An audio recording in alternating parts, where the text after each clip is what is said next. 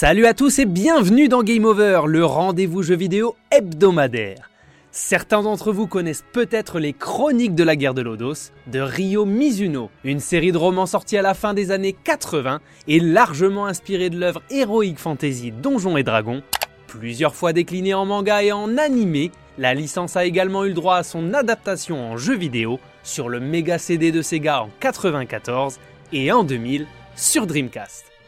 Dernièrement, l'elfe répondant au nom de Didlit est revenu sur console après être sorti sur PC dans un titre très inspiré par Castlevania Symphony of the Night. À l'époque des 32 bits, ce titre 2D aurait sans doute été taxé de plagiat. 25 ans après, on appelle ça un hommage. Petit tour dans le Wonder Labyrinth proposé par la Team Ladybug qui ne cache pas ses inspirations.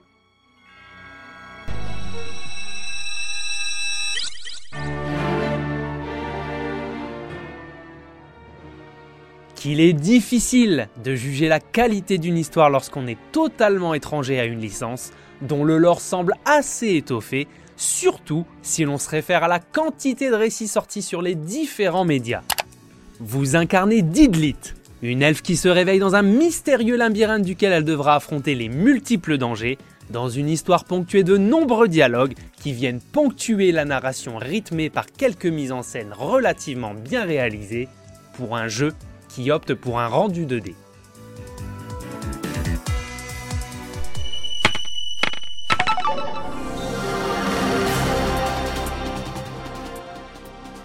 Esthétiquement, Didlit in Wonder Labyrinth saura flatter la rétine du rétro gamer en manque de pixel art.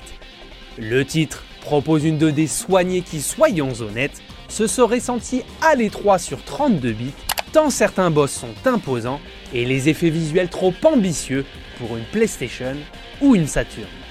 Tournant sur un Mogura Engine 2 aperçu sur tout ou Luna Nights, le titre est parfaitement fluide et reprend les qualités techniques du précédent jeu du studio.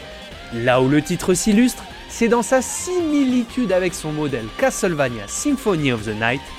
En termes d'animation, la posture et la démarche de Didlit ressemblent comme deux gouttes d'eau à celle de Alucard, le fils de Dracula. Le détail n'échappera à personne et surtout pas aux fans de Symphonie. Même le HUD et les différentes polices d'écriture qui apparaissent à l'écran font diablement penser au titre de Konami. Le titre assume totalement son influence, rend hommage, mais on aurait aimé un peu plus d'originalité.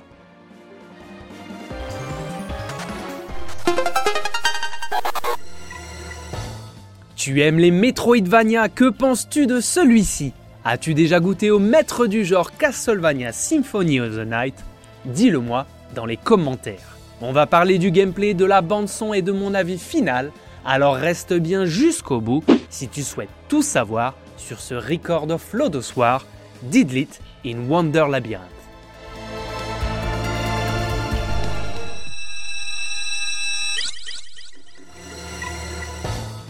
Si la config des touches paraît de base un peu curieuse, rassurez-vous, tout est entièrement paramétrable via le menu options. Le gameplay de Didlit est complet, optant pour un mélange entre action, plateforme et RPG, avec une petite dose de stratégie offerte par la gestion des esprits.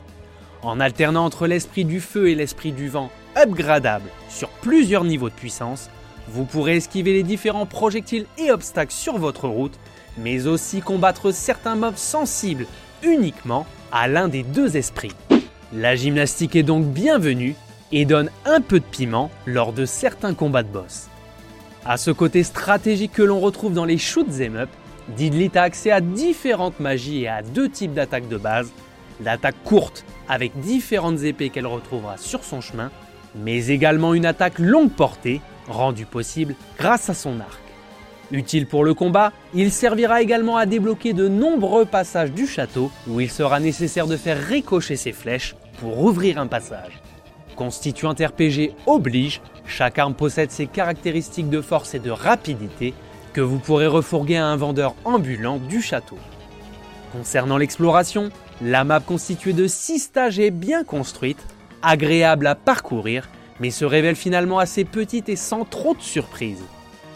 Elle propose peu de passages secrets et s'ouvrira au fur et à mesure des compétences acquises par votre héroïne. double saut par-ci, possibilité de planer par-là, glissade au sol, bref, du grand classique pour le genre.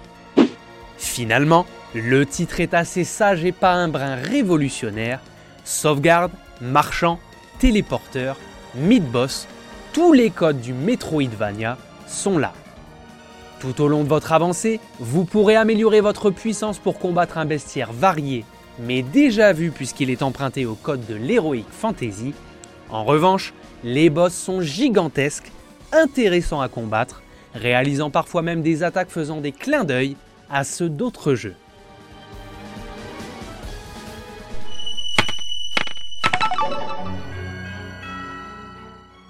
On ne peut que recommander Record of Lodos, Didlit in Wonder Labyrinth à tous les amoureux du genre. Démarrant sur les chapeaux de roue, en en mettant plein les yeux lors de sa première heure, le titre trouve rapidement sa vitesse de croisière pour finalement être peu surprenant. Mis à part sa mécanique d'esprit qui donne un peu de piment au gameplay et ses boss très réussis, les amateurs du genre n'auront que peu de surprises. Assez court dans sa durée de vie avec moins de 8 heures de jeu, le titre dispose d'une faible replay value, mais reste toutefois solide dans sa proposition. Doté d'une OST agréable, une nouvelle fois inspirée de son modèle, il vous rappellera vos meilleures heures de Symphony of the Night sans malheureusement jamais le surpasser, dû à un vrai manque de profondeur et de surprise. N'hésite pas à t'abonner, à commenter et à liker ce contenu si tu l'as apprécié. C'était Game Over. On se retrouve très prochainement pour une nouvelle émission. A plus